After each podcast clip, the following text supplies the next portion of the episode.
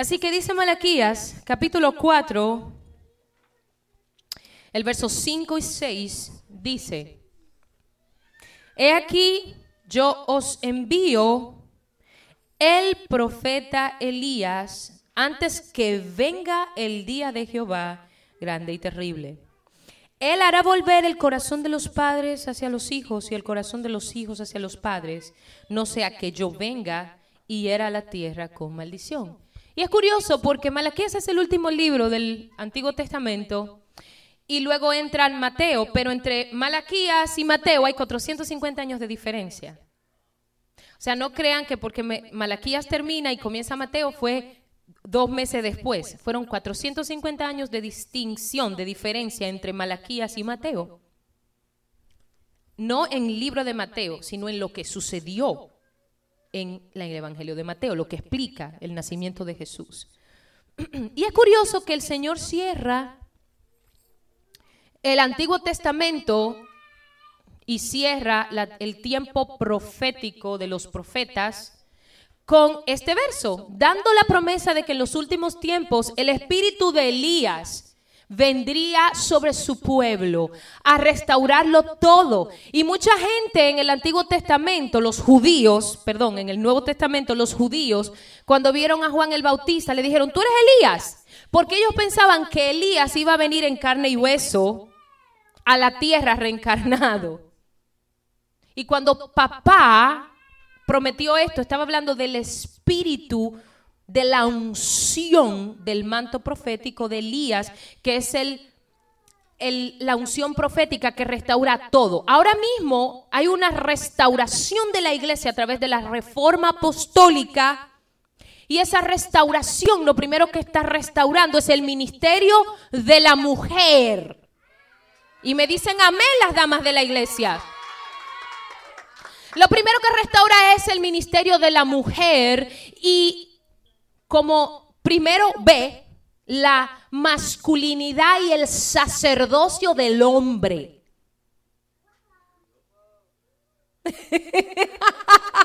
Las mujeres dicen, wow, ok,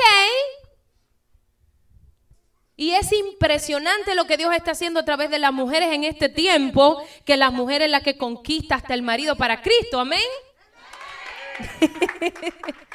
Entonces, bajo ese manto profético está visión de águila. ¿Por qué? Porque bajo el espíritu de Elías llega lo que es el llamado apostólico, la cobertura apostólica, donde los padres y los hijos se reconcilian, donde los esposos cada uno conocen su rol, conocen su rol en la casa, su rol en la iglesia. El hombre no maltrata a la esposa, sino la trata como a vaso más frágil y la mujer se somete a su marido porque le es maravilloso someterse a él. Amén. Acuérdense que dentro del manto del profeta, del espíritu del profeta Elías, cada quien conoce sus funciones. La mujer sabe su lugar y el hombre sabe su lugar. Amén. Así que seguimos hablando del mover de Dios. Seguimos hablando del mover de Dios bajo el manto profético, la unción profética de Elías. Y eso es lo que Él quiere mover en este tiempo. Eso es lo que papá quiere implementar en su pueblo. Acuérdense que decimos iglesias, la iglesia de la 20, la iglesia de la 50, los, concilios, pero en realidad Jesús no viene a buscar un concilio o Jesús no viene a buscar a una iglesia, Jesús viene a buscar a una iglesia en junto.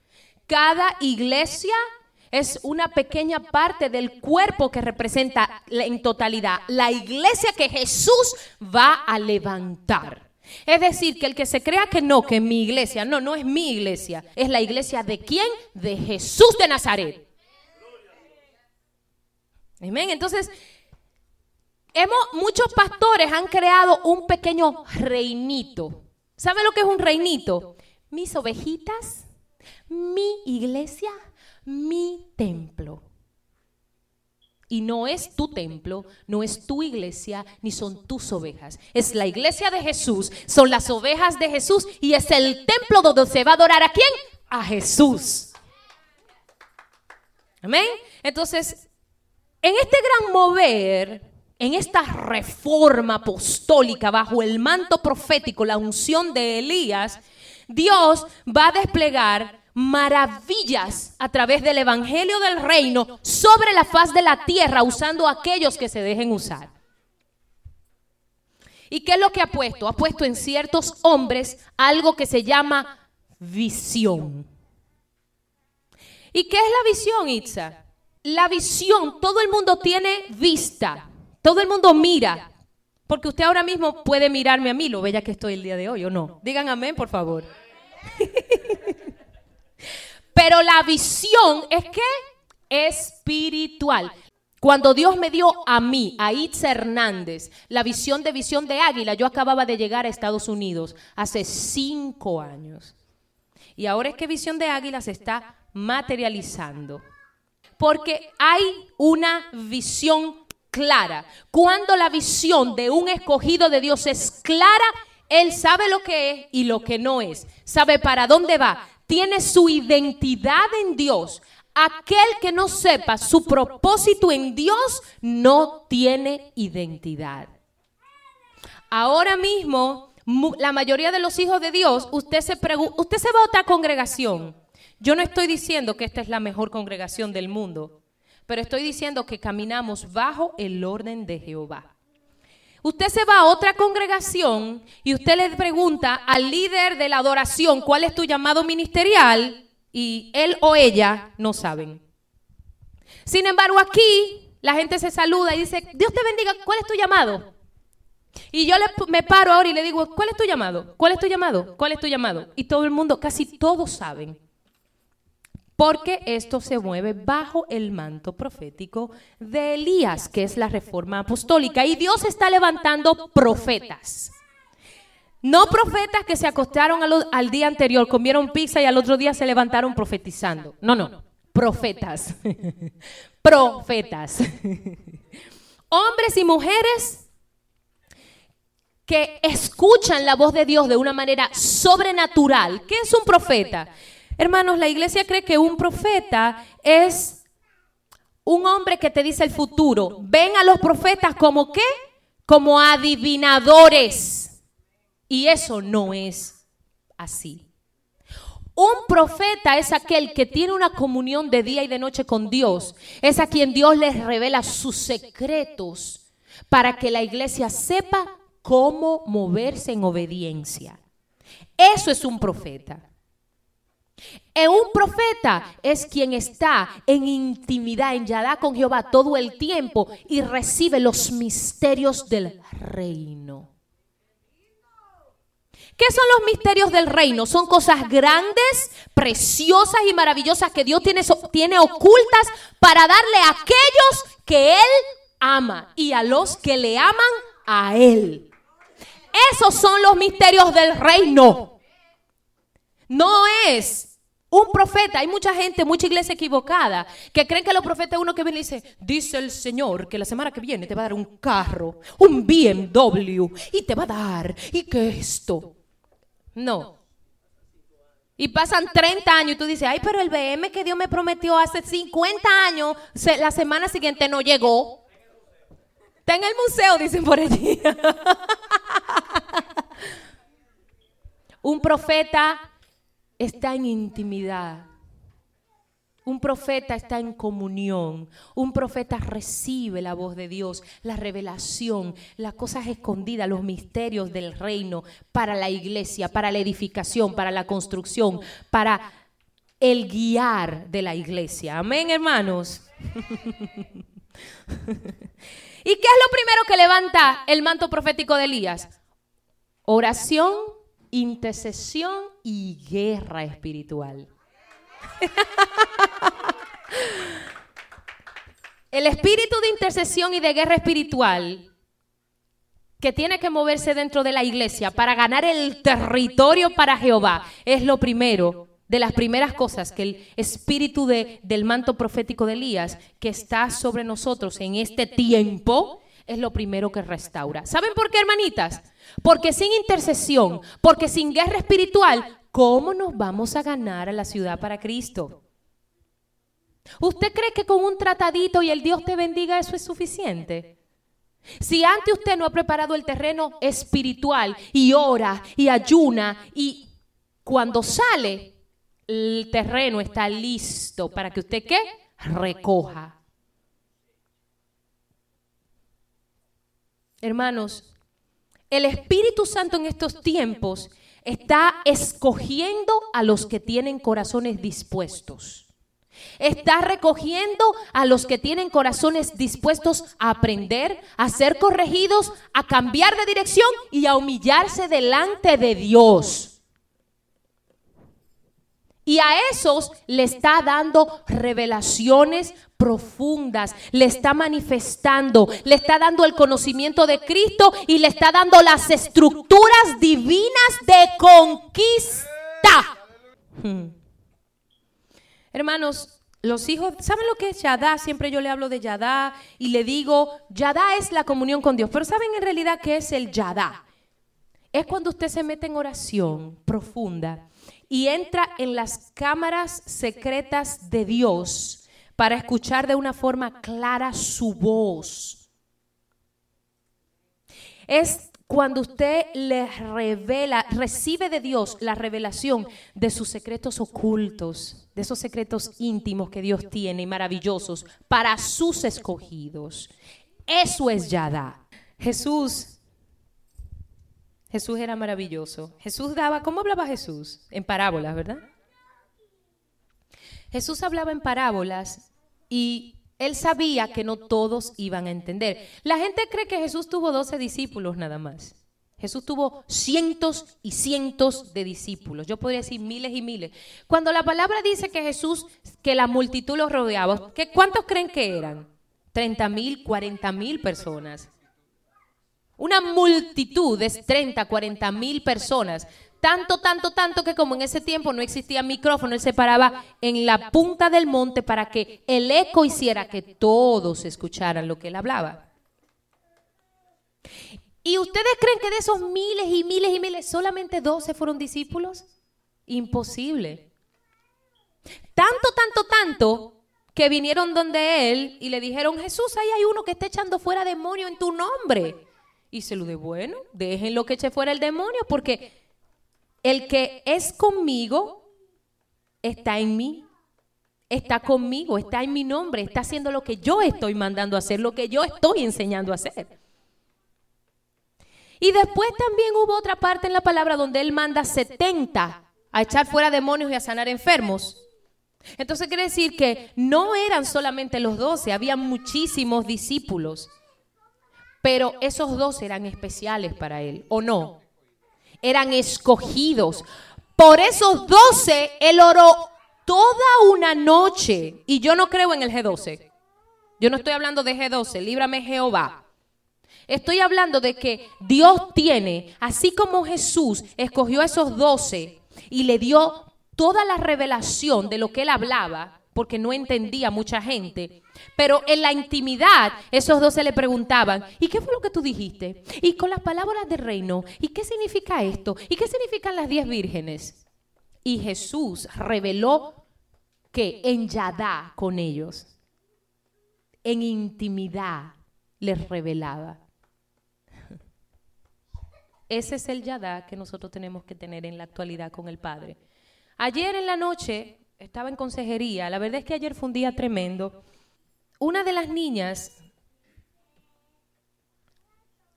lloraba mucho, lloraba, y me decía, Itza, es que yo, yo no oigo a Dios.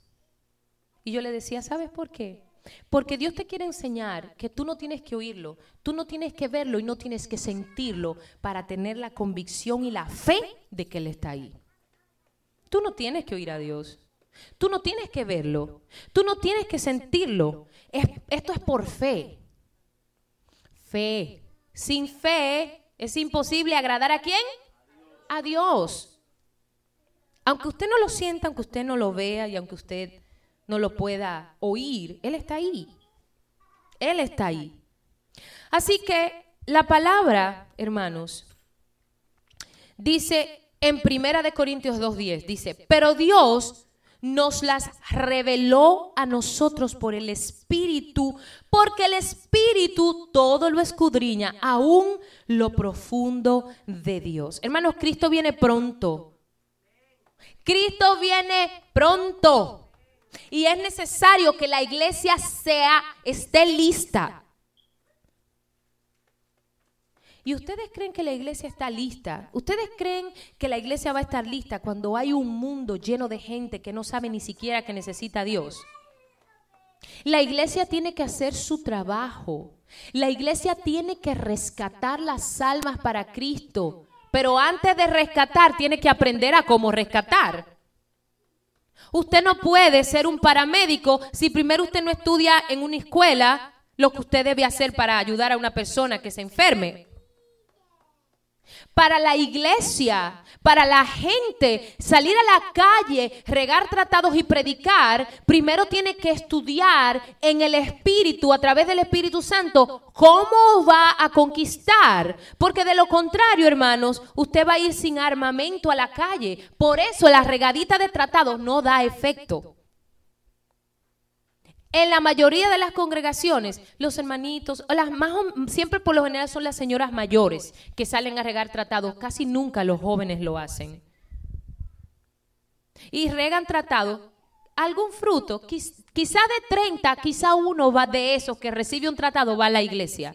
¿Pero por qué? Porque primero hay una conquista espiritual que hacer. Y no se puede hacer una conquista en intercesión oración si la gente no sabe ni siquiera lo que es un silicio. La gente no sabe ni siquiera lo que es cómo hacer un ayuno de Daniel. Y la iglesia en este momento está muy linda, sentadita, muy cómoda, calentando los sillones y la gente en el mundo está bebiendo, parrandeando, fiestando, endrogándose en gangas, en fornicaciones. Y aunque ustedes no me lo crean, la mayoría de esa gente no quiere hacer lo que está haciendo pero no tiene a un hijo de Dios dispuesto a decirle lo que tú necesitas se llama Jesús. Y si tú vienes a Jesús, tus necesidades poco a poco se van a ir llenando. Porque también otros presentan a Jesús como si Jesús fuera un mago. Ah, no, no, no, conviértete y ya, todos los problemas se van a acabar. Y eso no es así. Jesús se mueve de forma ordenada y el Espíritu Santo brega área por área. ¿Usted es una persona que le gusta comerse las uvas en el supermercado? Eso se llama robo, mi querido. Robo, mi querida. Usted no diezma. Usted no diezma, no ofrenda en la iglesia, también se llama robo.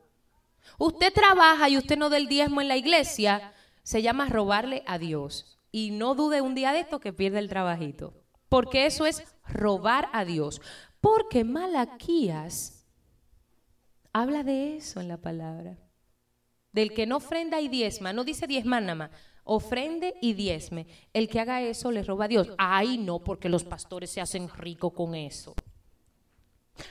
Todos los pastores se hacen ricos con los diezmos. Qué mentira del diablo tan grande. Hermanos, Jesús dijo, mis ovejas oyen mi voz y yo las conozco y me siguen y yo les doy vida eterna. ¿Qué ustedes creen? Que Jesús le va a decir, venga mi hijo, y usted va a decir, sí Jesús. La voz de Jesús se oye a través de los pastores. La voz de Jesús se oye a través de los hermanos en obediencia que te ministran. La voz de Jesús se oye en oración. Cuando tú estás llorando desesperado o desesperada y viene un hermano y te abraza y te da ese amor y te consuela. La voz de Jesús se oye a través de la pastora cuando te regaña porque hiciste lo que no debiste hacer.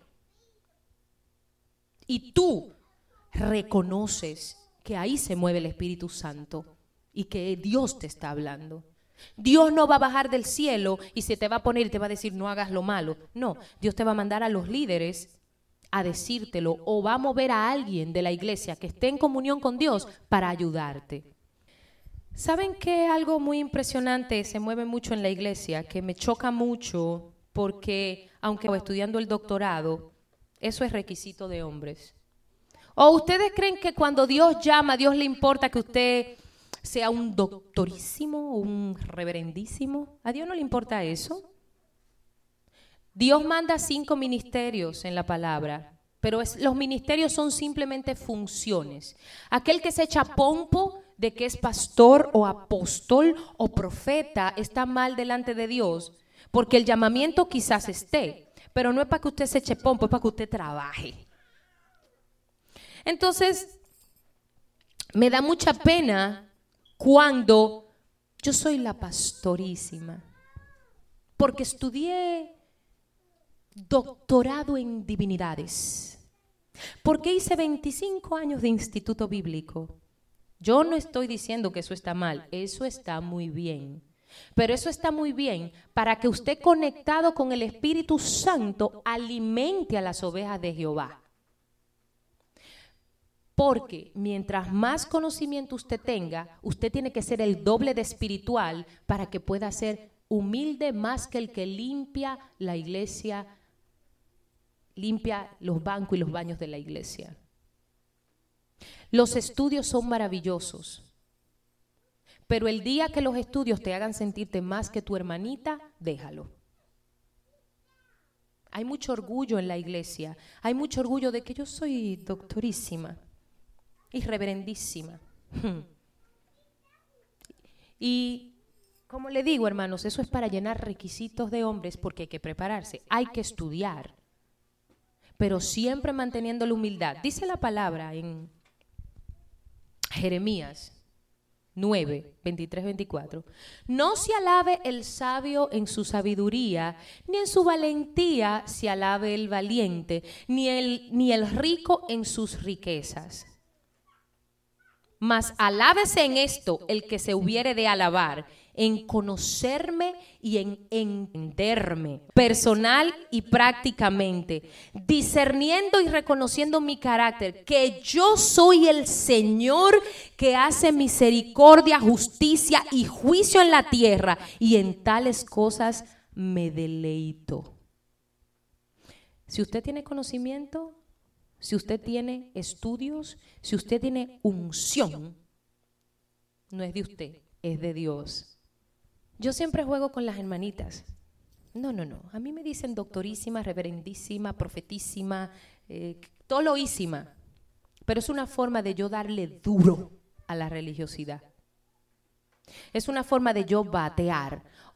Ustedes saben que Dios ha usado gente analfabeta y tienen una unción poderosa y necesitan que otra persona le lea la Biblia.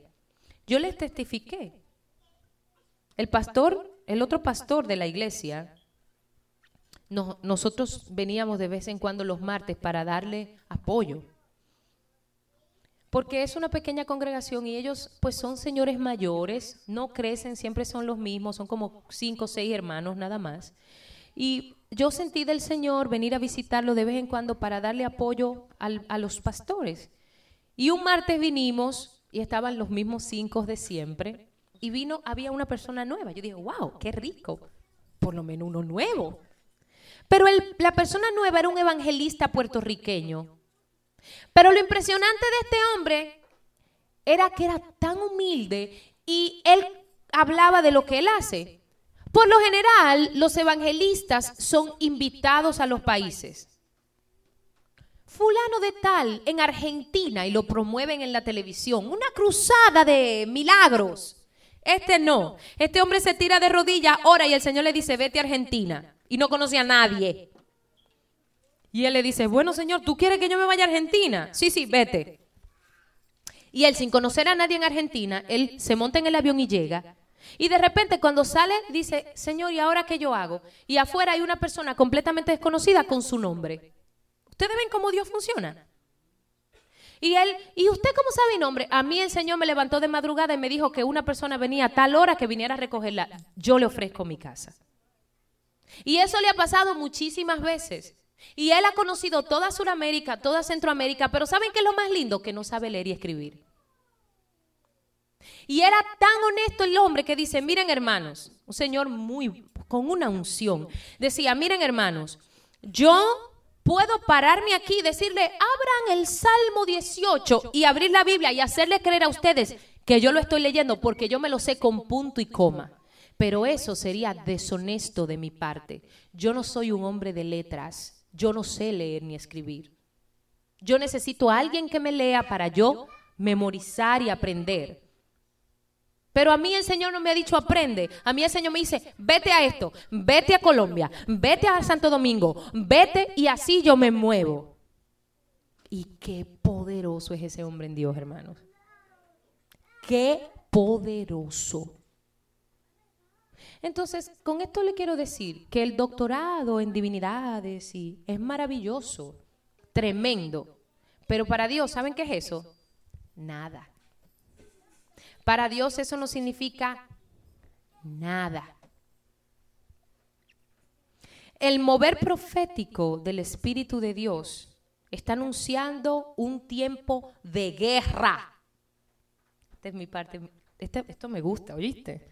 El mover profético de Dios en estos tiempos está anunciando un tiempo de guerra. El ñeñeñé de la iglesia terminó. Las iglesias de Jesús que estén en ñeñeñé se van a quedar en ñeñeñé. Porque Jesús, ¿sabe lo que está haciendo? Está sacando un pequeño remanente que tienen ciertas congregaciones y los está trayendo donde está el manto profético de Elías para que sean formados para ir a la conquista de la ciudad. Ahora mismo estamos en Patterson, pero ya el Señor nos prometió otras ciudades. Y cuando esto esté conquistado, aquí se quedan una pareja de pastores, yo seguimos moviéndonos. Y así funciona. Esta siempre va a ser nuestra casa. Aquí siempre vamos a predicar, aquí siempre, pero siempre vamos a estar a la conquista de otro lugar. ¿Por qué? Porque el pueblo de Dios tiene que conquistar las almas para Cristo. El pueblo de Dios tiene que levantarse en oración. Dios está levantando un ejército de intercesión, está levantando un ejército que rompe el mundo espiritual y arrebata con violencia las promesas de Dios, lo que Satanás ha querido arrebatarnos, lo que Satanás ha querido robarnos. Una iglesia con pequeños grupitos de oración, sin nada de conocimiento de guerra espiritual, jamás podrá enfrentar ni al mundo, ni a los demonios, y mucho menos estar bajo el mover profético de Dios que Dios está desatando en estos últimos días. Iglesias con pequeños grupitos de oración de los lunes o pequeños grupitos de oración del domingo o pequeños grupitos de oración de los, de los viernes que no conozcan de guerra espiritual, que no conozcan de lo que es sacrificio en carne viva, como escrito está, jamás podrán hacer nada. Simplemente es que religiosidad. Sin conocimiento no se puede hacer nada. Para un médico operar, mi mamá es cirujana. Mi mamá es cirujana, mi mamá es la primera cirujana otorrinolaringóloga de mi país. Mi mamá es un brain, mi mamá es brillante. Mi mamá es muy respetada y es muy buscada por muchos médicos para que los ayude. Ya mi mamá está viejita, tiene 60, algo así. Pero mi mamá es la persona más inteligente que yo he conocido en mi vida. Mi mamá le han hecho coeficiente intelectual y mi mamá es brillante. Y mi mamá, siendo brillante y siendo una cirujana famosa en Santo Domingo, mi mamá cada vez que va a operar, saca sus libros de medicina y los ojea. Yo me acuerdo cuando yo era joven, le decía, mami, ¿qué tú haces? Mami me decía, adiós, hija, eh, repasando. Pero mami, si tú operas todos los días, sí, mija, pero es que todos los días son diferentes operaciones. Un día es la faringe, un día es la laringe, un día es el oído, un día es qué sé yo, y otro día la de esto, y yo, ok. Y ella repasaba y ella se hacía sus cirugías. El cristiano tiene que moverse de esa manera. El cristiano, para dar un paso, tiene que irse a su manual. Este. Y después que se mete las narices en su manual, entonces se va de rodillas y busca la dirección del Espíritu Santo. Y ahí recibe. Y entonces se va a conquistar su terreno. Si la gente del mundo hacen esto, los profesionales hacen esto, ¿por qué el pueblo de Dios no lo hace? Ay, porque ya recibí a Cristo, hermana Itza, y el Espíritu Santo de Dios mora en mí. De verdad, hermano, estoy cansada de oír ese cuentecito. Sí, usted aceptó a Jesús, sí, el Espíritu Santo mora en usted, pero el Espíritu Santo está contento con usted o está contristo con usted. Dios está levantando un tremendo ejército. Y es un ejército dispuesto a hacer lo que tenga que hacer. Hermanos, tremendamente yo le digo ahora mismo a algunas hermanas de aquí, le digo, mañana a las 3 de la mañana aquí, que vamos a hacer una guerra espiritual. Y yo sé quiénes llegan, porque están dispuestas. Las oraciones de nosotros aquí no son las típicas, alabaré, alabaré, aleluya, aleluya, gloria a Dios, gloria a Dios. Aquí es, vamos, en el nombre de Jesús. ¿Por qué, hermanos? Porque Dios nos ha investido de fuego, Dios nos ha investido de poder, Dios nos ha dado autoridad y hay que usarla. Hay que usarla. Nosotros somos un ejército que desafía las puertas del infierno. Nosotros somos un ejército nacido en la visitación con carbón encendido y en clamor. Y Jehová nos oye. Jehová nos escucha. Y déjenme decirle algo, que Dios está haciendo una tremenda morada para nosotros allá arriba. Hay una corona que nos espera, una corona que depende de tus obras aquí en la tierra. Obras espirituales, obras sobrenaturales. ¿O usted se cree que con venir los domingos, meterse siete días en la iglesia, es suficiente. Usted puede venir, usted puede venir tres veces al día a la iglesia y quedarse en el rapto. Usted puede venir 14 veces semanales a la iglesia y cuando Jesús levante la iglesia usted se puede quedar. Hermanos, cuando David fue ungido, ¿con qué fue ungido David? Con cuerno, con chofar. Y cuando Saúl fue ungido, ¿fue ungido con qué? Con redoma. Yo esto lo he explicado anteriormente, pero se lo voy a volver a explicar para que lo vean espiritual. Saúl fue ungido como rey con redoma.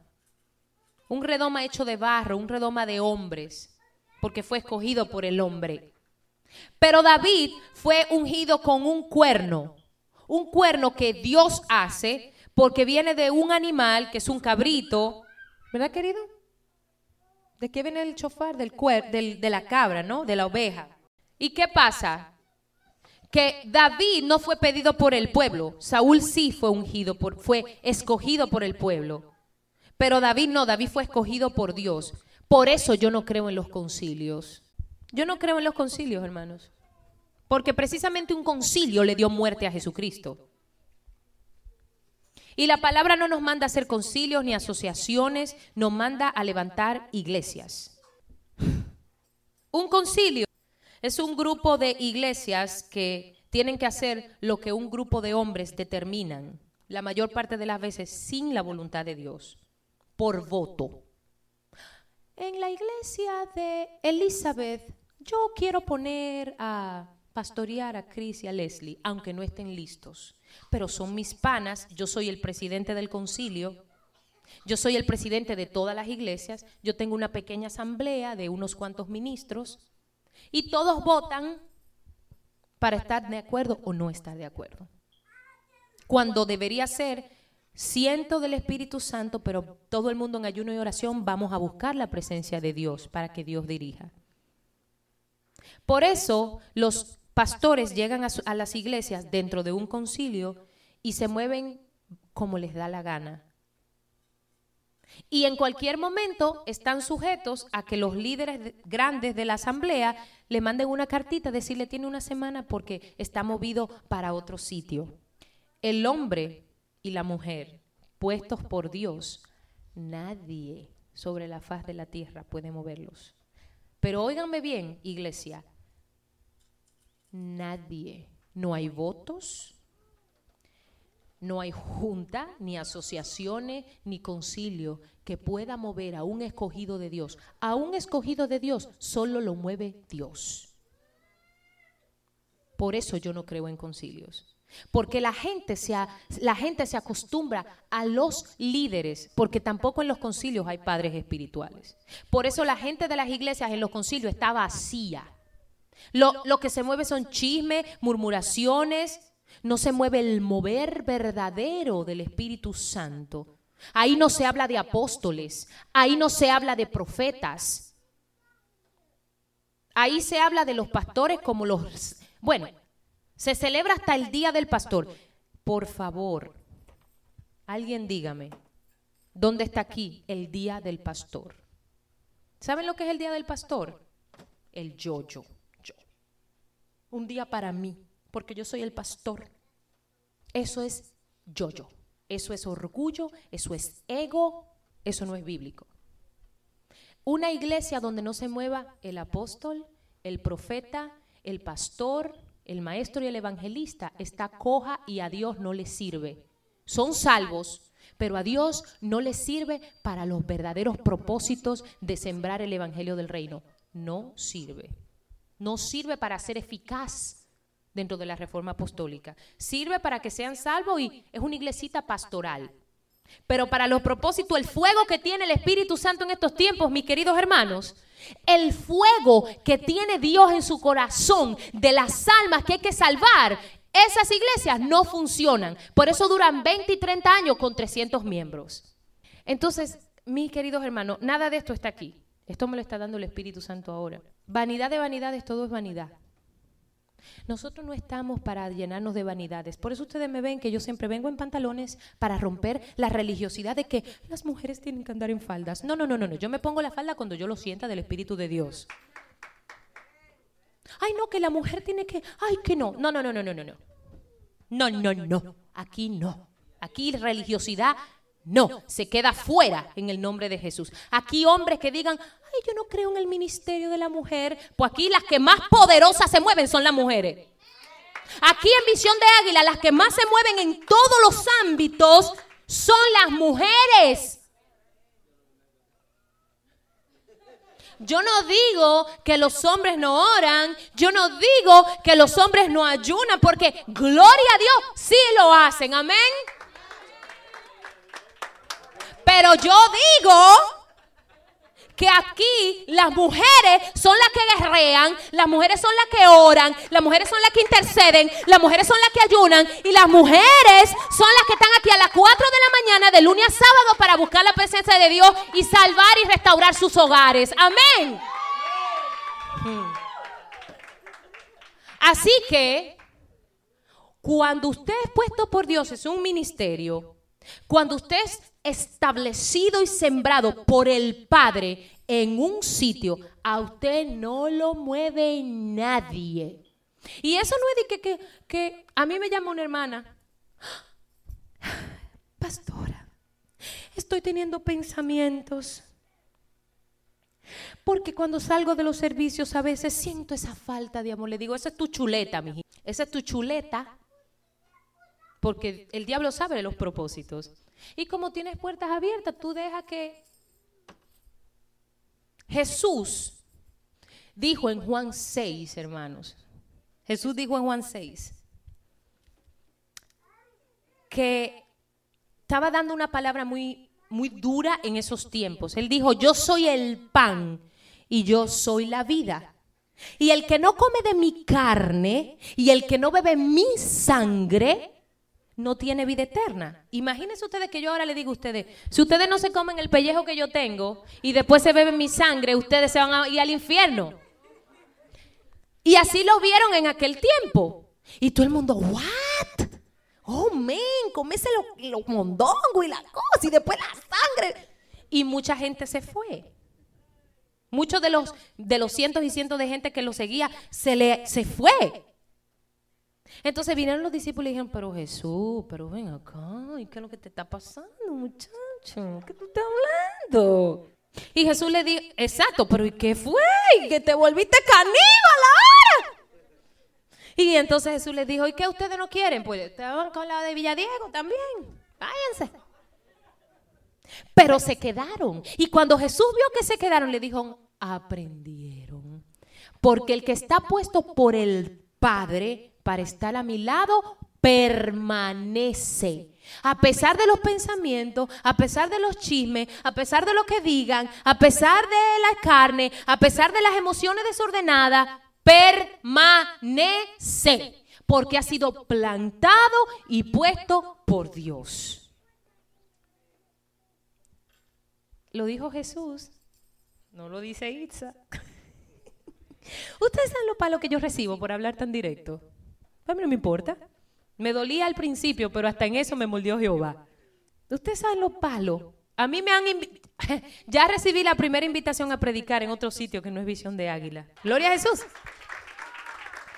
Estoy invitada a predicar en una reunión de pastores y capellanes. Y ya me dio Dios el tema. sí, porque imagínense, ¿saben? A ustedes están acostumbrados a la forma mía de hablar y saben que cuando yo hablo de chuleta, hablo de una persona carnal. Saben que cuando yo hablo de una batata, es una persona con emociones desordenadas, con pasiones desordenadas. Y a mí, pues mi pueblo está acostumbrado a escucharme.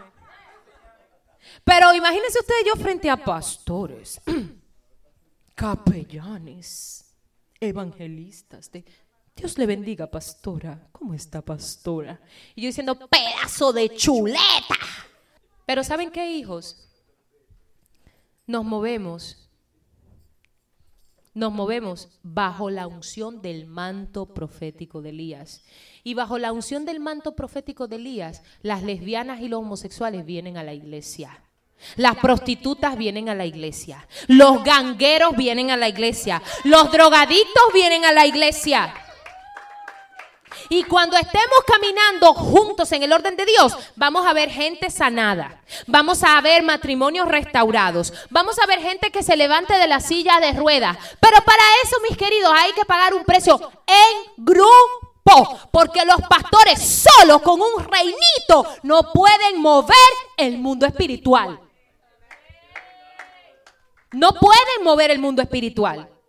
Gente separada de la visión de los pastores son disensión. Gente separada de los pastores, gente separada del propósito de la, del ministerio, son, tienen una diferente visión, dos visiones. Ustedes, muchos de ustedes quizás no estén de acuerdo como yo hablo, con cuando digo hablo de batata o de chuleta con pata y ojos. Quizás no estén de acuerdo como yo adoro, que adoro como en pantalones y me maquillo y soy muy bella para la gloria de mi Dios. Muchos de ustedes quizás no estén de acuerdo con la guerra espiritual que se levanta aquí. Y cuando tengamos danzarinas que se muevan mientras tampoco van a estar de acuerdo. Y cuando se levante JC 911 en danza en guerra para las naciones, tampoco van a estar de acuerdo. Pero sí tienen que estar de acuerdo con una cosa, la visión la visión de conquista de la ciudad, la visión de alimentar a los homeless, la visión que tenemos en nuestro corazón de poner un comedor para los desayunos de los que están desamparados en la calle. Tienen que estar de acuerdo con la visión. Y la visión es conquistar esta ciudad. Y la ciudad no se va a conquistar aquí adentro. La ciudad se va a conquistar afuera, afuera, pasando frío, dando chocolate a los homeless, asentándonos con los idosos. Esa es parte de la visión de este ministerio. Así que como ustedes comprenderán, no estamos solamente aquí para estar bonitos, encorbataditos. Estamos para ponernos ropa de pelea, ir a la calle a conquistar. Ir a la calle a conquistar. Hermanos, Cris me dice, siga, sigue, Itza, sigue, sigue. La única forma, hermanos, de enfrentar a Satanás con efectividad, ¿saben cómo es? Pegados al corazón de Dios. Pegados al corazón de Dios, es la única manera que nosotros derribamos las regiones infernales que están en los cielos. Pegados al corazón de Dios es de la única manera que podemos destruir las fortalezas de tiniebla que hay que mantienen en cautiverio a las ciudades. Salmo 18 dice así y clamé a mi Dios. Él oyó mi voz desde su templo y mi clamor llegó delante de él a sus oídos. La tierra fue conmovida y tembló. Se movieron los simientes de los montes y se estremecieron porque se indignó él. ¿Saben qué? Una palabra que está usando mucho el Espíritu Santo conmigo en estos días es Ezequiel 30, Dios anda buscando gente que haga vallado. Dios anda buscando gente que se ponga en la brecha. ¿Se acuerdan lo que le expliqué el otro día? No, yo creo que no. Yo, yo creo que algunos se acuerdan, otros no. En la antigüedad, les voy a explicar brevemente esto para que muchos entiendan. En la antigüedad, cada ciudad estaba rodeada de un muro que se llamaba vallado. Era un muro grandote y bien alto que rodeaba la ciudad. Israel no era la excepción. Porque acuérdense que la mayor parte de las ciudades de la antigüedad en el oriente estaban en el desierto. No era como ahora, de que, que Patterson al lado de Newark y, de, y de Elizabeth. No, no, no. Cada ciudad estaba miles, cientos de kilómetros de la otra. Y como para protegerse, ellos cercaban las ciudades. Por eso fue que Josué, cuando entró a Jericó, primero tuvo que meterse en una guerra espiritual para derrumbar los muros y poder entrar a la ciudad. Entonces, ¿qué sucedió? ¿Qué sucede? Que ese vallado que protegía a Israel, Israel siempre estaba en guerra. Siempre estaba Israel en guerra. Entonces ellos tenían ese muro que protegía a Israel. Y cuando el atalaya, ¿se acuerdan la casetilla? Avisaba, guerra, vienen los enemigos. Todo el mundo se preparaba para entrar en guerra. Pero ¿qué pasa? Que el enemigo desde afuera bombardeaba y le hacía hoyos a ese muro o vallado. Ese muro por lo general era de piedra. Le hacía hoyos. ¿Qué pasa? Que a veces Israel tenía una guerra y la siguiente, una tras otra, y no tenía tiempo de con piedra rellenar ese muro, ese vallado. Entonces, ¿qué hacía? Que cogía sus soldados más robustos y lo paraba en ese hoyo de día y de noche. Cuestión de que si el enemigo se le ocurría volver, ahí estaba ese soldado que peleaba para que no entrara. Porque acuérdense que cuando tenemos brechas en nuestro vallado, Satanás puede penetrar si no hay un soldado que te parado ahí para proteger la ciudad. Entonces, ¿qué sucedió con eso? Que Dios necesita soldados que se paren en la brecha, que hagan vallado. ¿Por qué? Porque Dios escucha.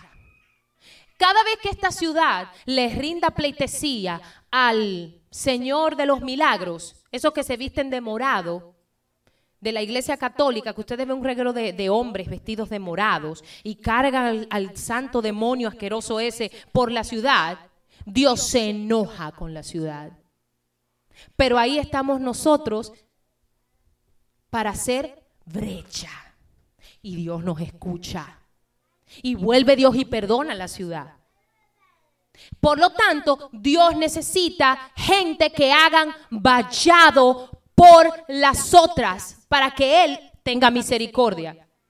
Ay, pero Dios es todopoderoso y hace lo que le da la gana. Pero para nosotros permitirle a Dios en una ciudad como esta, idólatra, que tenga legalidad, tiene que haber un grupo de intercesores intercediendo, llorando y clamando que le dé la legalidad a Jesús sobre la ciudad para que Él pueda manifestarse. De lo contrario, mis hermanos, aquí van a seguir adorando al divino niño, al Señor de los milagros y a todos los santos que aparezcan.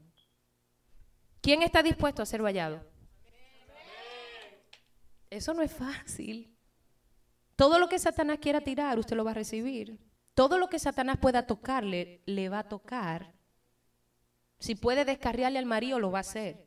Si puede eh, los, tocarle a los hijos, pero para eso usted conoce, para eso usted sabe lo que es guerra espiritual, para eso usted sabe lo que es cubrir la familia, lo que es cubrir el trabajo, el conocimiento santo, las riquezas en gloria, su casa, su carro. Ahí es donde viene la intercesión. Ahí es donde viene el verdadero conocimiento santo que se aprende en guerra espiritual. Guerra espiritual no es nada más demonio. Guerra espiritual es saber pelear al marido. Guerra espiritual es proteger a la familia. Guerra espiritual es proteger tus finanzas. Eso está bajo el manto profético de Elías en la reforma apostólica que trae la generación del vino nuevo. Vino nuevo. El vino nuevo no puede estar en odres viejos porque el odre se pudre. Por eso Dios está sacando de otras congregaciones vino nuevo. ¿Cuánto, no, ¿Cuánto vino nuevo no hay en odres viejos sentados en las congregaciones haciendo nada? ¿Cuánto vino nuevo? ¿Cuánta gente? La generación que renace, la generación nueva de Dios, dispuesta a lo que sea por el reino de Dios. La generación que se va a mover en el Evangelio del Reino, que donde lleguen y le haga así a una persona, esté esa unción fluyendo y la persona enferma se sane. La generación del vino nuevo que desde el altar le va a decir, en el nombre de Jesús, espíritu de adivinación, fuera. Y la persona va a ser liberada, como Jesús lo hacía, como Jesús nos enseñó. ¿O se creen que los milagros solamente eran en el tiempo de la antigüedad? Aquel que diga que los milagros solamente eran para la época apostólica de los primeros tiempos, tiene un bloqueo mental, una fortaleza demoníaca. Por eso que no me quieren predicando.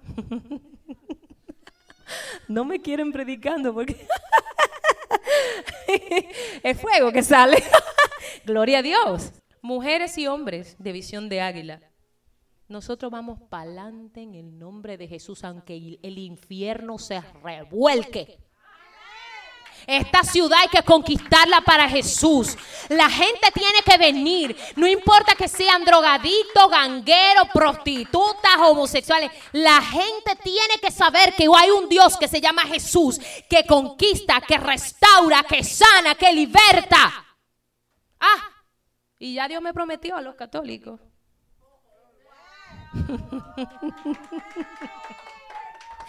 Así que ya Dios me dio pacto y me dijo, te voy a dar a los católicos.